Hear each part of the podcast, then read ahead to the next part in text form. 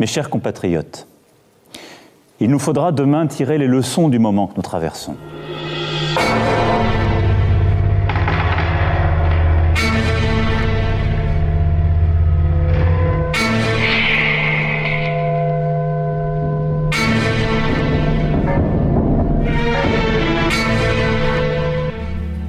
Interroger le modèle de développement dans lequel s'est engagé notre monde depuis des décennies et qui dévoile ses failles au grand jour.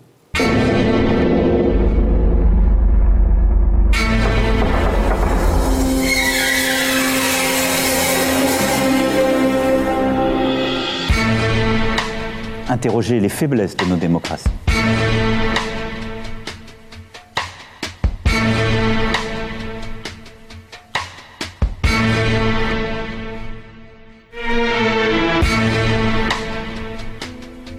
Cette période nous aura beaucoup appris.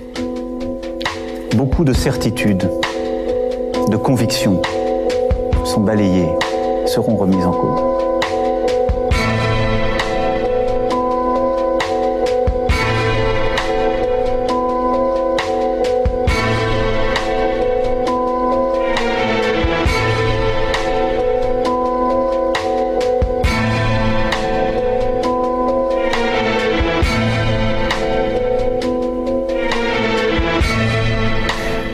De choses que nous pensions impossibles adviennent.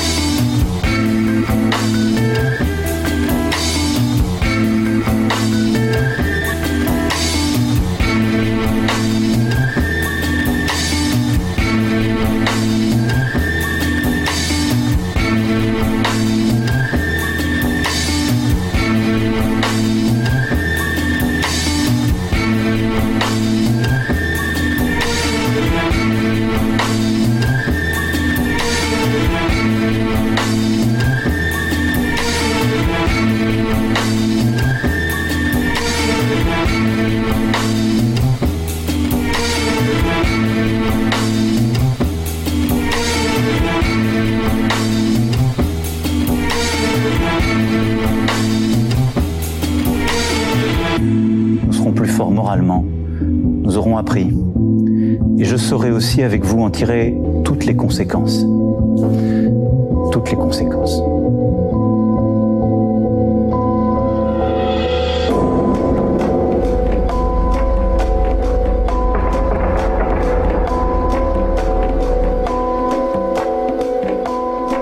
Vous êtes à l'écoute de Cause Commune 93.1 sur la FM euh, ou le DAB+, de la région parisienne euh, et partout ailleurs sur causecommune.fm. J'ai volontairement croisé les deux discours du président Emmanuel Macron des 12 et 17 mars sur le titre Awake des Troubmakers pour introduire euh, cette roue libre d'histoire, euh, de partager avec vous euh, quelques pensées et apporter une perspective, une, analyse historienne sur cette pandémie que nous vivons. C'est une roue libre, je, pour l'instant le, le, module est que je vais parler, vous passer quelques musiques et donc mon interprétation historique, euh, un point de vue d'historien euh, sur le moment que nous vivons. Dans ces adresses que j'ai diffusées en introduction, dans ces adresses à la nation, le président ne cesse d'assurer que rien ne sera plus comme avant, que cette crise interroge, je cite, notre modèle de développement depuis des décennies. Mais lequel? Et de quoi parle-t-il exactement? Peut-on remonter plus loin que quelques dizaines d'années pour comprendre ce qui nous arrive? Il y a déjà de nombreuses analyses sur ce que révèle cette crise quant au modèle libéral, néolibéral des États, quant au manque de moyens pour les hôpitaux et la santé depuis plusieurs années qui impactent notre réaction face à ce type de pandémie. On peut aussi interpréter le manque de coopération des gouvernements en amont de l'épidémie comme l'avènement du repli sur soi des États, de la méfiance envers le multilatéralisme, envers la gestion commune qui domine depuis un certain euh, moment. Tous ces commentaires, toutes ces analyses euh, sont intéressants et, seront confirmés ou pas euh, une fois la crise passée. Euh, je voudrais pour ma part euh, revenir sur le temps que ce virus Covid-19 a suspendu. Ce temps qui a rattrapé euh, nos sociétés et qui nous rappelle de manière salutaire, je pense, que parfois nous sommes impuissants, que celles et ceux qui nous gouvernent sont pris de court par des imprévus et celui-ci est particulièrement invisible et nous l'avons particulièrement pas vu venir. Nous voilà aujourd'hui, actuellement, au moment où je vous parle, dans l'impossibilité de se projeter. Notre maîtrise des choses tient à notre capacité collective à rester chez soi dans l'attente du pic de l'épidémie. Le personnel soignant, les médecins, les travailleurs de la santé courent quant à eux après et courent contre le temps. La lutte contre l'épidémie ressemble à une lutte contre le temps, à une préparation à une vague qui arrive, une vague dont on parle tant le temps, quelles qu'en soient les circonstances qui frappent les plus démunis. Alors ce contexte est inédit, historique par son ampleur, ce sont des milliards de personnes actuellement confinées pour la première fois en temps de paix et une économie mondiale ralentie, presque à l'arrêt par un micro-agent pathogène on peut légitimement douter que cette crise appelle à des changements, que ces changements seront concrets et que rien ne sera plus comme avant, comme le promet Emmanuel Macron, mais on ne peut pas contester que cette euh, pandémie nous renvoie brusquement à notre soumission au temps et ce dernier prend alors un caractère politique. Cette crise nous rappelle l'aspect politique du temps, de notre croyance en sa maîtrise. Je crois qu'il y a une erreur originelle au quinquennat d'Emmanuel Macron qui apparaît au grand jour actuellement. C'est l'erreur d'avoir prétendu être le maître des horloges à la fin de sa campagne électorale, d'avoir renvoyé in fine que lui, président, il contrôlerait le temps et qu'il serait toujours à l'initiative, avec un coup d'avance. Or, le pouvoir, quelle qu'en soit sa forme, demeure une course perpétuelle face aux événements imprévus, face au flux de l'histoire et face au temps qui passe. Il n'est pas le seul, peut-être que nous avons tous l'illusion d'échapper au temps par notre maîtrise de la nature, par notre foi au progrès, et dans ce cas il est intéressant de revenir au temps long, de se rendre compte et d'affirmer encore et encore le caractère euh, indissociable entre ce virus et la crise écologique, et donc entre l'écologie et notre histoire. Par exemple, revenons sur ces trois derniers mois et regardons ce qui s'est passé.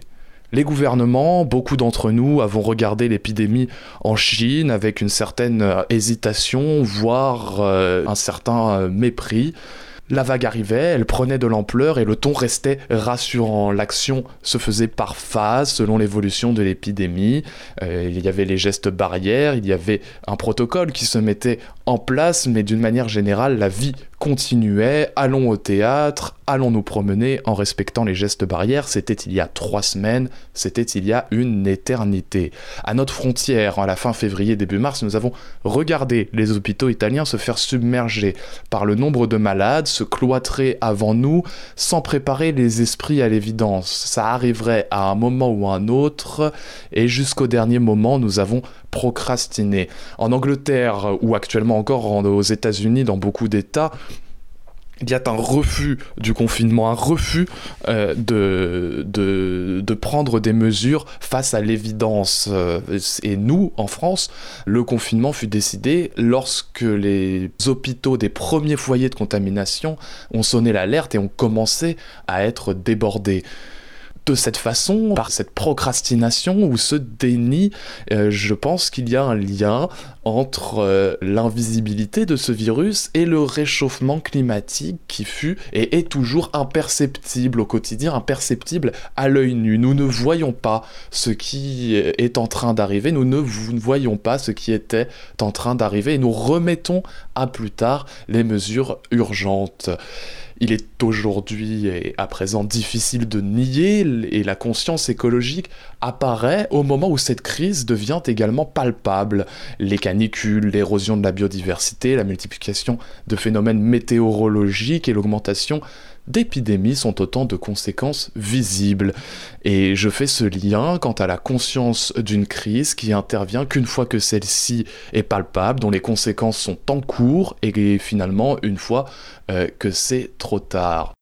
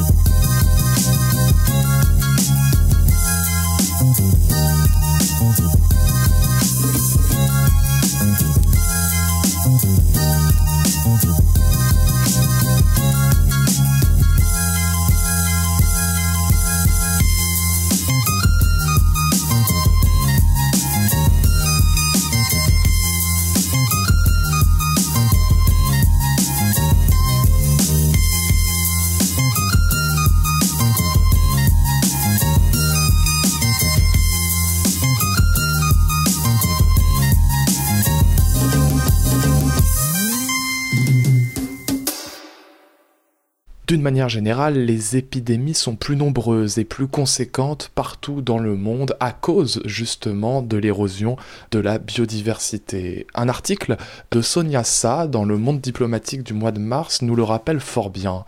Il se nomme Contre les pandémies, l'écologie et l'autrice revient sur l'urbanisation croissante, la déforestation massive que les gouvernements exercent depuis un certain nombre d'années qui détruisent les habitats naturels déstabilise des écosystèmes et renverse euh, des équilibres naturels.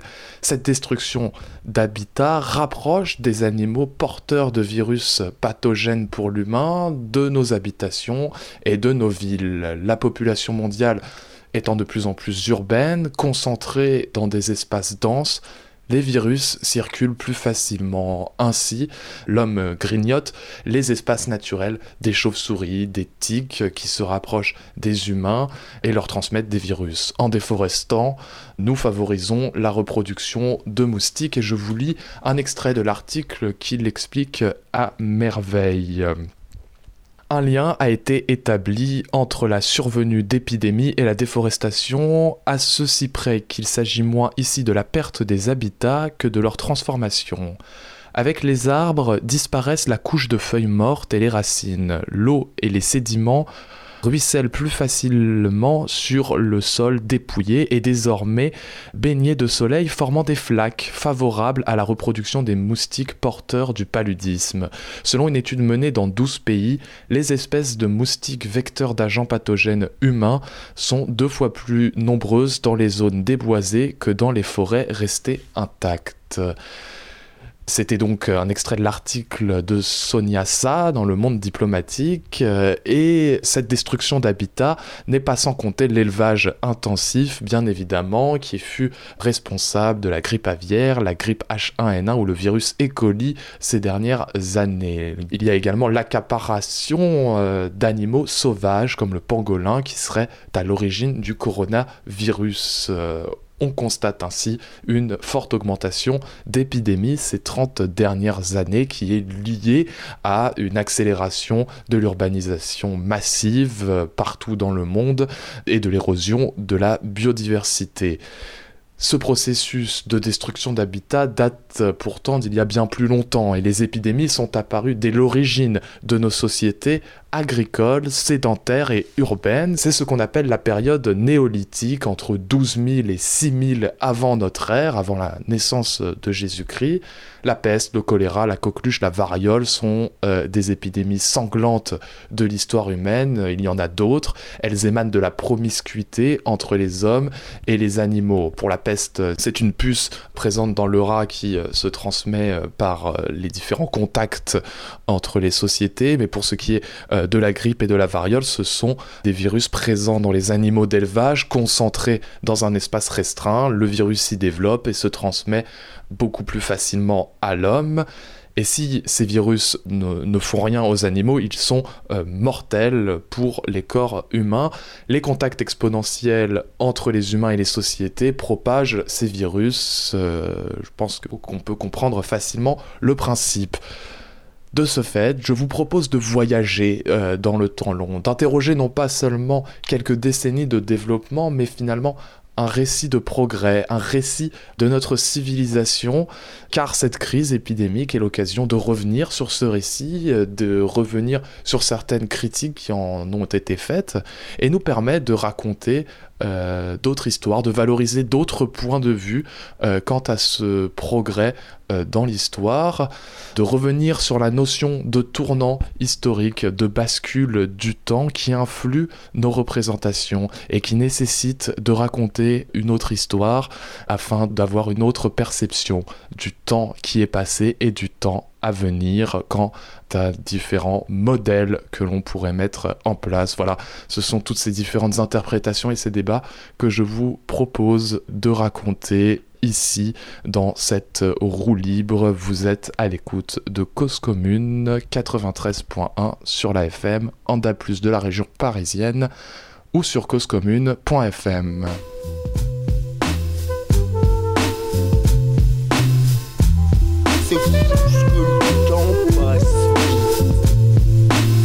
Tu te pars en courant Le temps passe et tu cours pas plus vite que lui. J'ai l'impression que t'es pas au courant. Pourquoi tu te pars en courant?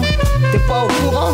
Le temps passe trop vite, évidemment. Moi, par le temps contraint, presque escroqué, j'ai cru en ce truc et dans un croquet contre un verre, j'ai troqué mon trac en trinquant. Me sont venus sévères et triqués. Trinquons, si t'as le temps, je te raconte.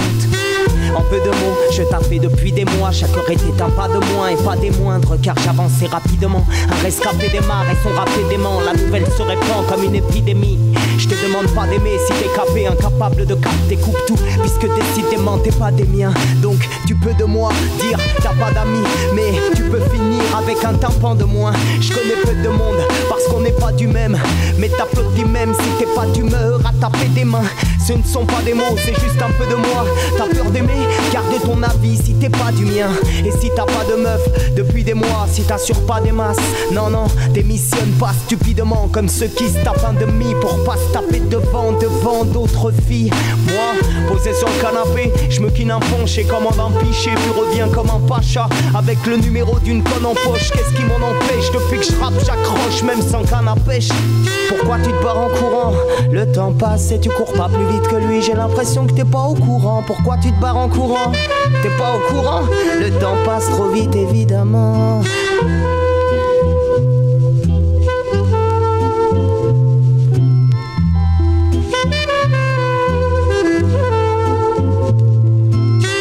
Janvier, les rappeurs qu'aujourd'hui je fais briller, je vous l'avoue, j'avais la fièvre hier.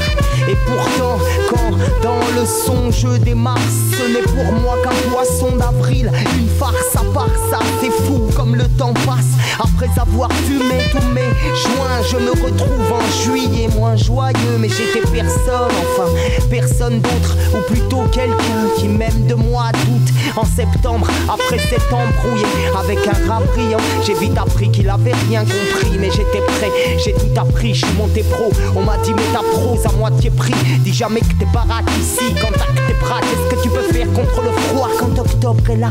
Donc en novembre, j'écris pour dire que nos ventres sont vides, écrit que je n'ai pas peur de mourir, juste de ne pas vivre, car nous ne serons déjà plus que décembre quand viendra décembre. La vie est un livre qu'on ne peut lire qu'une seule fois. On aimerait parfois pouvoir revenir à la page où l'on est parce que celle où l'on meurt est bientôt sous nos doigts. Mais c'est déjà la dernière ligne.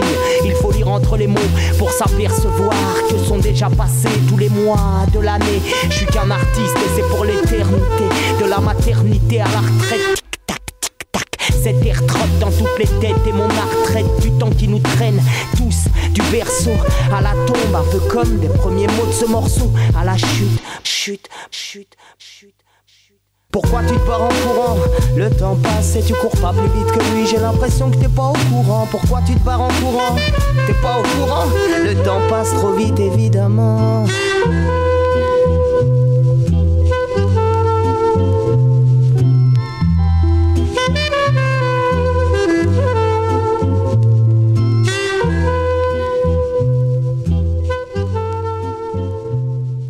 Il existe un récit de civilisation qui place le progrès comme moteur de la marche du monde. C'est une vision évolutionniste de l'humanité qui ne fait que s'améliorer par son intelligence, par sa technique, euh, par euh, différents progrès économiques, politiques, et qui s'améliore de période en période, de siècle en siècle. Le problème n'est pas la véracité de ce progrès et la valeur positive qui en découle, euh, dont on peut philosophiquement discuter, mais plus sur la dévalorisation de tout ce qui ne correspond pas euh, aux caractéristiques de ce progrès, aux caractéristiques de cette évolution.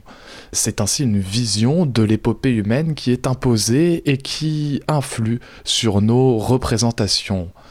Ce récit est constitué de coupures, de grandes étapes qui enrichissent le caractère linéaire de ce progrès. On considère par exemple que l'histoire en tant que science commence entre le 3e et le 4e millénaire avant notre ère par les débuts de l'écriture et par son usage répété et exponentiel. À partir de là, euh, des récits sont transmis et des documents attestent de faits que les historiens et les historiennes contextualisent et analysent dans le temps. Le document écrit est une source principale pour étudier l'histoire, mais ce n'est pas la seule. Les fouilles archéologiques ont beaucoup à nous apprendre sur des sociétés sans écriture. C'est ce qu'on appelle la protohistoire ou le paléolithique, communément appelé la préhistoire, qui couvre une période bien plus étendue que la nôtre qui date d'environ 2000 ans. prenons notre période euh, de civilisation entre Jésus-Christ et maintenant, ça fait environ 2000-2020 euh, ans. Si on considère que l'être humain moderne, d'un point de vue anatomique, apparaît 200 000 années avant notre ère, que les traces éparses de sédentarité quand l'homme s'est installé sur des territoires de manière permanente datent de 12 000 années avant notre ère, une majeure partie de l'histoire humaine est sans écriture, sans agriculture et sans État. Nous avons passé, notre espèce a passé une majorité euh, de son temps en tant que chasseur-cueilleur nomade à la tradition orale. En prendre conscience euh, nous permet alors de voir les bases du grand récit de civilisation basé sur l'écriture, l'agriculture, la sédentarité et l'État, et de s'en extraire, euh, de prendre un pas de côté, de prendre du recul sur ce récit pour euh, s'extraire d'un certain mépris qui en découle, à l'image de ce discours désormais célèbre. Le drame de l'Afrique, c'est que l'homme africain n'est pas assez entré dans l'histoire le paysan africain, qui depuis des millénaires vit avec les saisons, dont l'idéal de vie est d'être en harmonie avec la nature, ne connaît que l'éternel recommencement du temps, rythmé par la répétition sans fin des mêmes gestes et des mêmes paroles.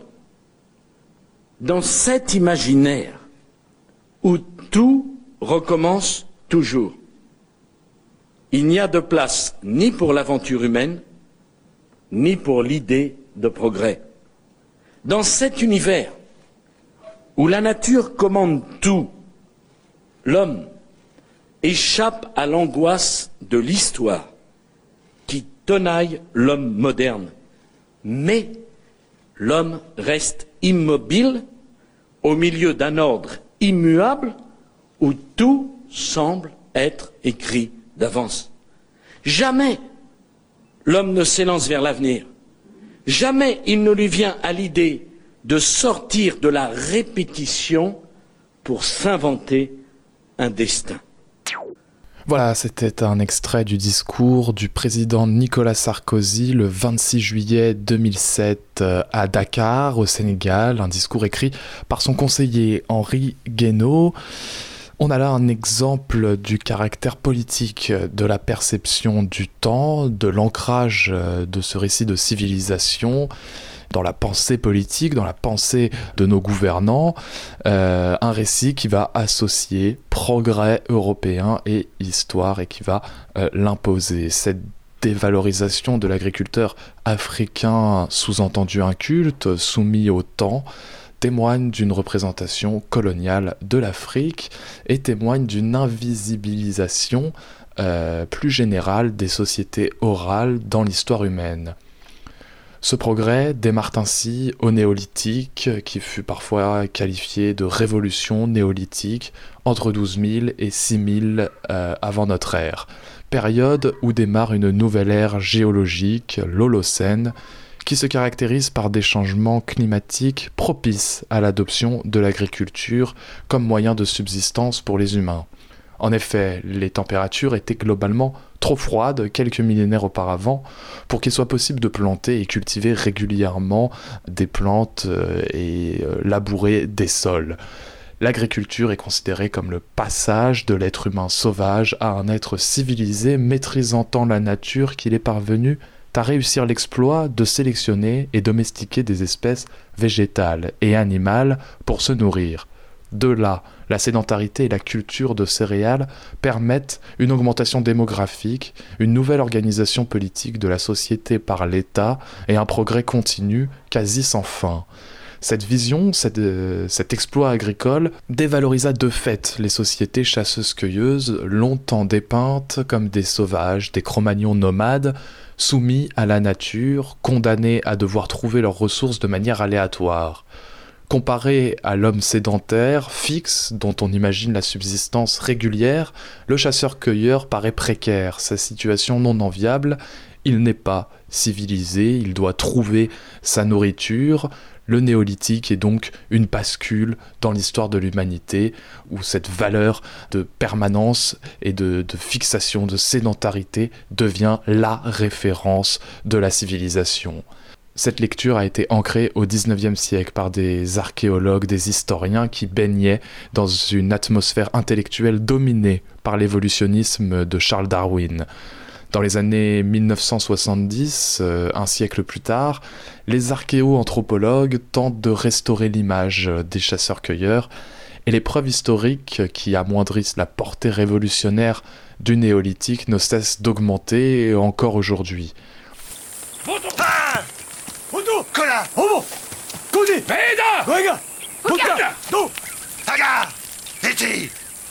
Ce qui est arrivé ensuite est à n'y rien comprendre.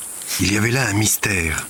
Sans prévenir, le sage est allé à son tour voir le gros animal qui, lui, n'était toujours pas mort. Ça nous a étonnés car le sage est d'habitude très prudent.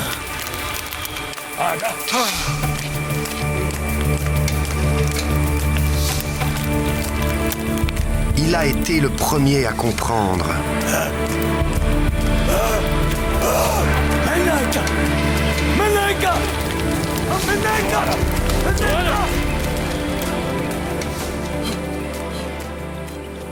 Pour raconter cette histoire, je me base sur la lecture euh, d'un ouvrage récent, Homo Domesticus, une histoire profonde des premiers États, publié en 2018 euh, aux éditions La Découverte et écrit par l'anthropologue américain James Scott. Euh, cet ouvrage a le mérite de vulgariser ces enjeux complexes, de déconstruire ce récit de civilisation en changeant complètement de point de vue. Il nous propose une critique intéressante sur euh, le fameux tournant agricole qui se serait opéré au néolithique. Il nous propose de revoir la notion de domestication et donc, euh, in fine, de reconsidérer le néolithique et de reconsidérer tout ce qu'il y a avant l'agriculture. Parce que selon lui, euh, l'agriculture comme mode de vie universel n'avait rien d'évident. Il affirme euh, à l'aide d'études archéologiques que ce fut pendant des millénaires un moyen de subsistance parmi d'autres et que l'économie agricole n'était pas une obsession, un but vers lequel serait tournée instinctivement l'humanité comme stade ultime de son évolution. Il remonte ainsi bien avant l'avènement de l'agriculture sédentaire pour définir une bascule plus étendue dans le temps. Selon James Scott, le véritable tournant se situerait à la domestication du feu, que l'on date à 400 000 années avant notre ère, soit 200 millénaires avant Homo sapiens c'est déjà une relativisation du progrès trop souvent associé à l'homme moderne, car ce sont nos cousins hominidés, Homo erectus, qui furent à l'origine de la grande bascule. La maîtrise du feu ayant changé la hiérarchie du monde vivant, c'est la seule caractéristique qui distingue l'espèce Homo des autres animaux. Alors il a fallu des millénaires et des millénaires pour perfectionner cette domestication euh, du feu et les trouvailles euh, archéologiques, plus euh, la période est récente, plus il y en a, ce qui amène à considérer qu'effectivement les pratiques se seraient euh, perfectionnées à partir d'Homo sapiens. Mais une trouvaille est un élément à l'instant que l'on trouve à un instant T du temps et signe un avènement à cette période qui nous permet d'interpréter et d'imaginer une évolution bien antérieure. Et donc les pratiques, les essais, les tentatives tentative antérieure à une maîtrise totale, je dirais, euh, du feu, euh, font partie de cette histoire. Euh, prendre la domestication du feu en moins 400 000 comme tournant, c'est envisager une maîtrise générale de la nature bien plus tôt qu'au néolithique, bien avant l'apparition de l'agriculture. Parce que le feu permet la cuisson des aliments, qui est un apport calorique considérable, des plantes, des racines, des tubercules deviennent comestibles. La cuisson fonctionne comme une prémastication qui allège l'énergie consacrée à la digestion. Elle a permis de libérer de l'espace au niveau de la mâchoire au profit du développement du cerveau. Notre cerveau s'est considérablement accru et développé suite à la maîtrise du feu. On remarque qu'il joua un rôle essentiel dans l'évolution des micro-sociétés car le foyer devint un centre autour duquel les hommes et femmes euh, se rassemblent, dont il faut s'occuper quotidiennement, ce qui réorganise les tâches euh, de l'espèce humaine. Il allonge le temps d'activité sociale euh, vers des activités nocturnes, et on estime que le langage s'est complexifié de par la réduction de la mâchoire et l'usage plus répété de la parole autour du feu. Enfin, et c'est le plus important, et c'est ce qui est euh, souvent négligé dans le récit euh, évolutionniste, le feu est un moyen d'appréhender son environnement, de le sculpter. La maîtrise du feu signerait un aménagement de l'environnement par les hommes à leur Les premiers sapiens, voire leurs ancêtres hominidés, ont pu observer les effets d'incendies naturels sur la végétation et ont ainsi appris à optimiser la poussée de plantes ou d'arbres comestibles, à aménager de véritables espaces de chasse et de cueillette, à construire des niches écologiques. Il est attesté que le défrichage de forêts denses est une pratique des plus anciennes. Les archéobotanistes parviennent à déterminer une végétation qui aurait changé au cours des millénaires suite à euh, la pratique de défrichage, suite à la pratique du feu, à l'aménagement du territoire et la chasse au gibier à l'aide du feu est également une pratique euh, bien ancienne euh, qu'on peut remonter à Homo sapiens en moins 200 000 avant notre ère. Favoriser la poussée de plantes comestibles, fabriquer des semblants d'habitat naturel pour attirer des proies, sont alors déjà des de sélection qui font de l'homme un prédateur sur son environnement, un maître de la nature bien avant qu'il se mette à planter des graines. Et c'est cette reconsidération, ce rééchelonnement euh, du progrès humain dont la définition serait notre capacité d'agir finalement sur notre environnement qui caractérise euh, le grand tournant. Et c'est la maîtrise du feu qui relativise la portée révolutionnaire de l'agriculture dès lors que pendant des millénaires nous avons déjà sélectionné, nous avons déjà euh, aménagé les espaces naturels, la végétation à notre profit. À cet égard, euh, James Scott renverse également le point de vue, car je parle de domestication du feu, mais lui parle d'auto-domestication par le feu, puis par l'agriculture et l'élevage, sans quoi 99% de l'humanité ne pourrait pas survivre aujourd'hui. Vous êtes toujours à l'écoute de Cause Commune 93.1 sur la FM, en de la région parisienne ou sur causecommune.fm. Avec une bêche à l'épaule, avec à la lèvre un douchant, avec à la lèvre un douchant, avec à l'âme un grand courage, il s'en allait trimer au champ. Pauvre Martin, pauvre misère, creuse la terre, creuse le temps.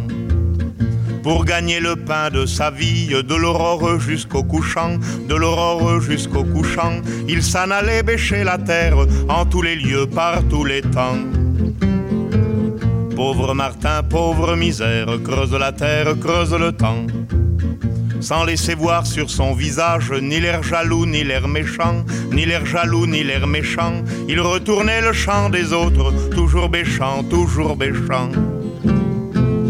Pauvre Martin, pauvre misère, creuse la terre, creuse le temps. Et quand la mort lui a fait signe de labourer son dernier champ, de labourer son dernier champ, il creusa lui-même sa tombe en faisant vite, en se cachant. Pauvre Martin, pauvre misère, creuse la terre, creuse le temps. Il creusa lui-même sa tombe en faisant vite, en se cachant, en faisant vite, en se cachant, et s'y étendit sans rien dire pour ne pas déranger les gens. Pauvre Martin, pauvre misère, dors sous la terre, dors sous le temps. Pauvre Martin, pauvre misère, creuse la terre, creuse le temps, c'est l'une des nombreuses figurations du métier d'agriculteur, joliment écrite par Georges Brassens. La mélodie que nous venons d'entendre appuie cet aspect répétitif, cette dureté euh, du travail de la terre, de l'agriculture. C'est étonnant car nous nous représentons unanimement l'agriculture comme l'exercice le plus difficile du monde, tout en considérant sa pratique et son adoption au néolithique comme l'aube du progrès, l'aube du monde civilisé. Les critiques de ce récit insistent sur la dureté du modèle agraire et ses conséquences parfois ravageuses pour les premiers agriculteurs. Les premiers villages vivant exclusivement de l'agriculture apparaissent vers moins 5000 avant notre ère entre le nord de l'Égypte et le sud de la Turquie, puis se diffusent progressivement en Mésopotamie et en Europe.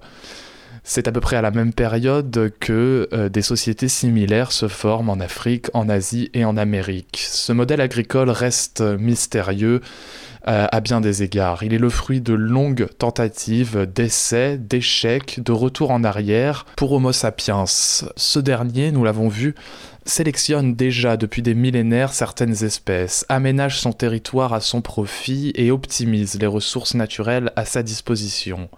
D'autre part, la sédentarité intervient avant l'agriculture. Les sociétés chasseuses-cueilleuses s'installent dans des territoires aux ressources permanentes ou migrent à travers des espaces bien plus restreints. Ces foyers de sédentarisation, puis d'élevage et d'agriculture sont tous situés au cœur de zones humides, de véritables niches écologiques où des ressources sont en permanence à disposition et notamment des ressources aquatiques.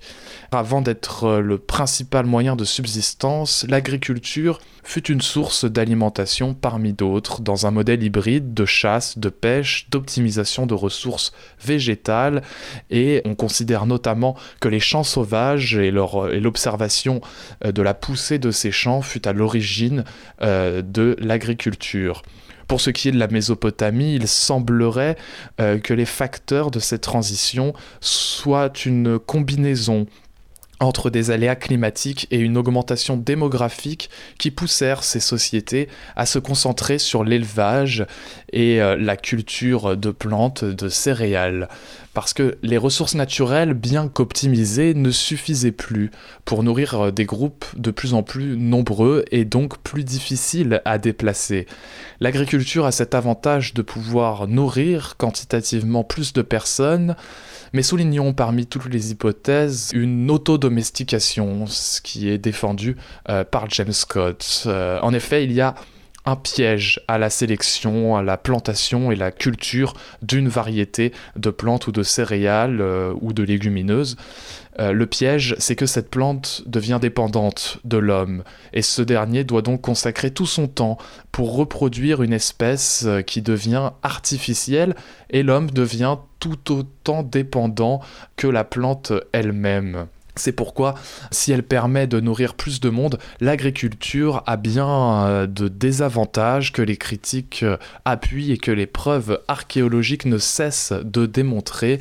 La comparaison des squelettes euh, des corps retrouvés dans cette période large de plusieurs millénaires est éloquente à ce sujet on constate que les premiers agriculteurs sont plus petits que les chasseurs-cueilleurs, et ce, dans la plupart des sites archéologiques euh, du monde. La différence peut aller euh, jusqu'à 10 à 15 cm de moins, euh, comme en Grèce ou en Turquie. Les os des hommes et femmes agriculteurs sont déformés. Leurs dents fossilisées laissent apparaître beaucoup plus de carences nutritives que les chasseurs-cueilleurs. Il ne s'agit pas d'idéaliser la vie de ces derniers, mais force est de constater que leur régime alimentaire est bien plus divers, plus varié et plus riche en calories que leurs congénères agriculteurs dont la base nutritive se résume aux céréales, à quelques céréales, quelques plantes et quelques animaux s'ils ont la chance de pouvoir en consommer. L'avènement de l'élevage et de l'agriculture, c'est aussi l'apparition d'épidémies, de virus passant des animaux à l'homme, d'autant plus que les groupes humains se regroupent dans des espaces euh, de plus en plus concentrés. Des villages entiers disparaissent euh, ou euh, rétrécissent et seule une épidémie semble expliquer ce, rétrécissement. La transition néolithique apparaît bien comme un goulot d'étranglement démographique où des, peuples et des groupes entiers ont succombé à des épidémies et des virus. Euh, toutes ces conséquences changent le regard sur ces sociétés et sur le lien entre l'agriculture et le progrès humain. L'anthropologue Marshall Salins, euh, rédigea en 1976 l'ouvrage Âge de pierre, âge d'abondance, où il étudia l'économie des sociétés primitives. Celles-ci sont un modèle d'autosuffisance. Elles ne sont pas soumises à l'aléatoire des ressources naturelles ou constamment précaires dans la recherche de subsistance, comme on a pu les dépeindre. Ces sociétés se fondent selon leurs besoins et non euh, sur une production toujours croissante. Jared Diamond, un autre anthropologue euh, américain, considère l'agriculture comme la pire erreur de l'humanité.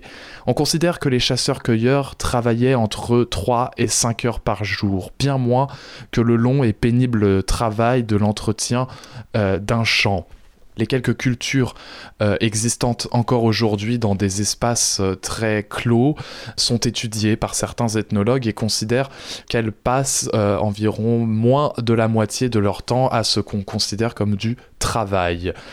James Scott voit dans l'agriculture, dans l'avènement du modèle des sociétés agraires, une régression de savoir. Car concentré sur quelques plantes et une poignée d'animaux d'élevage, les agriculteurs perdent une connaissance des plus complètes sur la nature de plantes et de techniques de chasse. Ils voient l'écart entre la stabilisation du modèle agraire et la fondation des premiers États, qui est de l'ordre de quatre millénaires, comme la preuve que les humains se sont abstenus, je cite, le plus longtemps possible à user de l'élevage et de l'agriculture comme moyen de subsistance dominante.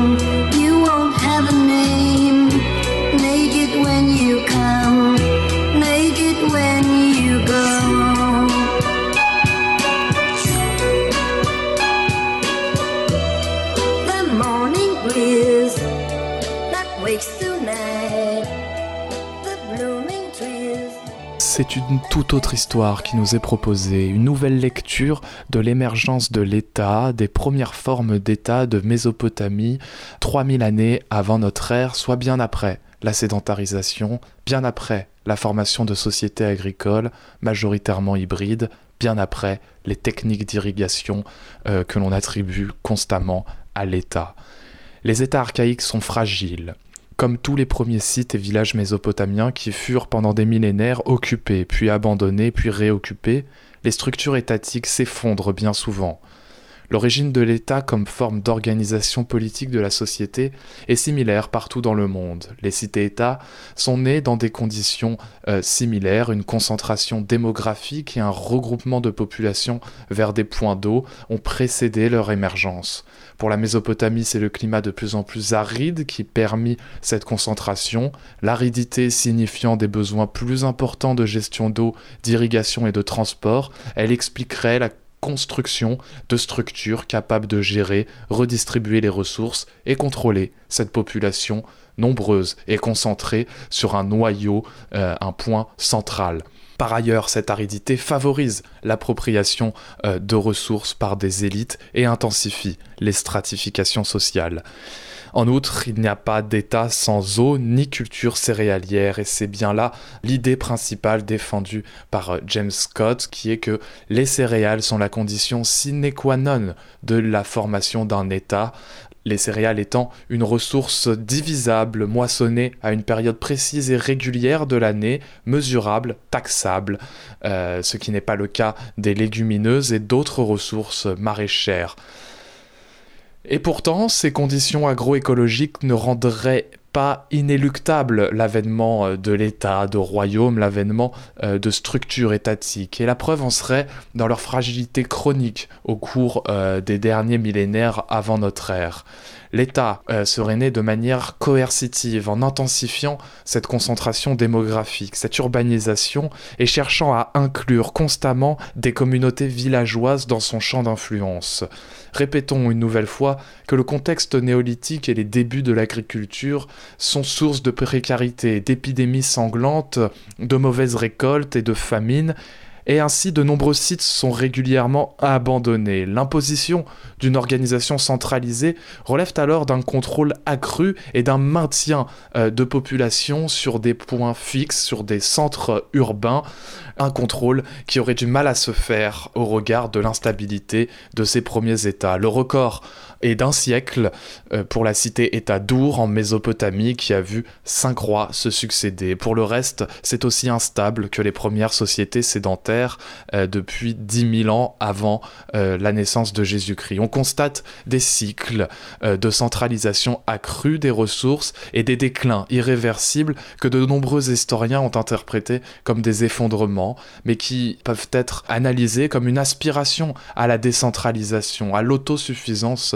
locale. Il n'y avait rien d'inné à ce que la forme étatique soit dominante et on peut ainsi analyser une obsession du contrôle de la population et de son regroupement au plus près des centres du pouvoir euh, par les premiers textes législatifs qui nous sont parvenus. Ces premiers textes euh, comportent beaucoup d'articles qui punissent durement les fuyards, tentent par tous les moyens d'empêcher une dispersion de la population. Euh, les guerres des États archaïques ne consistent pas à occuper un territoire mais s'approprier des prisonniers, s'approprier une main-d'œuvre maniable pour cultiver intensément les champs et produire des excédents afin de nourrir l'élite dirigeante et tous les, clercs, les fonctionnaires, euh, les éléments euh, de base d'un État. De fait, les premiers sujets des États, des royaumes de Mésopotamie ou d'ailleurs, chercheraient à s'éloigner constamment du noyau céréalier et le feraient dès que cela est possible. Une guerre, une épidémie, une famine conduit à une redistribution géographique, à une réoccupation euh, des sites aux alentours, à des modes de vie plus locaux, des modes de vie moins centrés sur euh, la culture intense de céréales. Le déclin de l'État n'aboutit ainsi pas nécessairement à un déclin à une détérioration de la vie des populations, de ces sujets. C'est donc euh, les notions d'effondrement et de siècles obscurs qui sont alors réinterrogées. On a tendance à utiliser ces termes pour qualifier euh, un royaume, un État qui se désagrège, qui disparaît de nos sources historiques. Mais rien n'indique que cela conduit euh, inéluctablement à un retour de famine et de violence. C'est la même représentation que l'on a à propos de l'effondrement de l'Empire romain au 5e siècle après Jésus-Christ qui dévalorise la période euh, du Moyen Âge qui suit, souvent représentée comme une période de siècle obscur, comme une période d'instabilité politique, euh, quand ce n'est pas euh, vrai que, que les preuves et que les récits historiques augmentent pour démystifier cette vision. Ces études sur la formation des premiers États, sur cette transition difficile du néolithique, nous rappellent également que la plupart de la population euh, de la planète ne vit pas à cette période et pendant longtemps sous le contrôle d'un État, que le mode de vie euh, chasseur-cueilleur, que le mode de vie hybride reste dominant dans l'humanité pendant bien longtemps et que si nous sommes euh, influencés par des visions d'effondrement, c'est le fait d'historiens, mais c'est aussi par l'auto-célébration des États antiques qui imposent leur propre représentation de ces modes de vie plus éloignés dont elles ont peur ou dont elles cherchent à euh, incorporer dans leur champ d'influence on peut penser encore une fois aux barbares popularisés par l'Empire romain, qui sont euh, des peuples nomades ou semi-nomades qui n'intègrent pas le mode de vie de l'État sédentaire et céréalier. Il y a là des pistes de réflexion intéressantes euh, de mon point de vue euh, quant à la reconsidération de tous ces peuples, de toutes ces sociétés oubliées de l'histoire, voire dominées par euh, notre modèle euh, de coercition, notre modèle qui devint euh, dominant assez tardivement finalement. Euh, des pistes de réflexion intéressantes euh, quant à, de nouveaux regards portés euh, sur, les, sur les tournants historiques. Quand on se plonge dans le temps long, on reconsidère ces tournants non pas comme une suite logique et linéaire, une vision téléologique où les conséquences sont déjà écrites, non. ce sont des temps où il existe de multiples opportunités, de multiples trajectoires et de nombreux parcours dont nous ne sommes pas forcément conscients.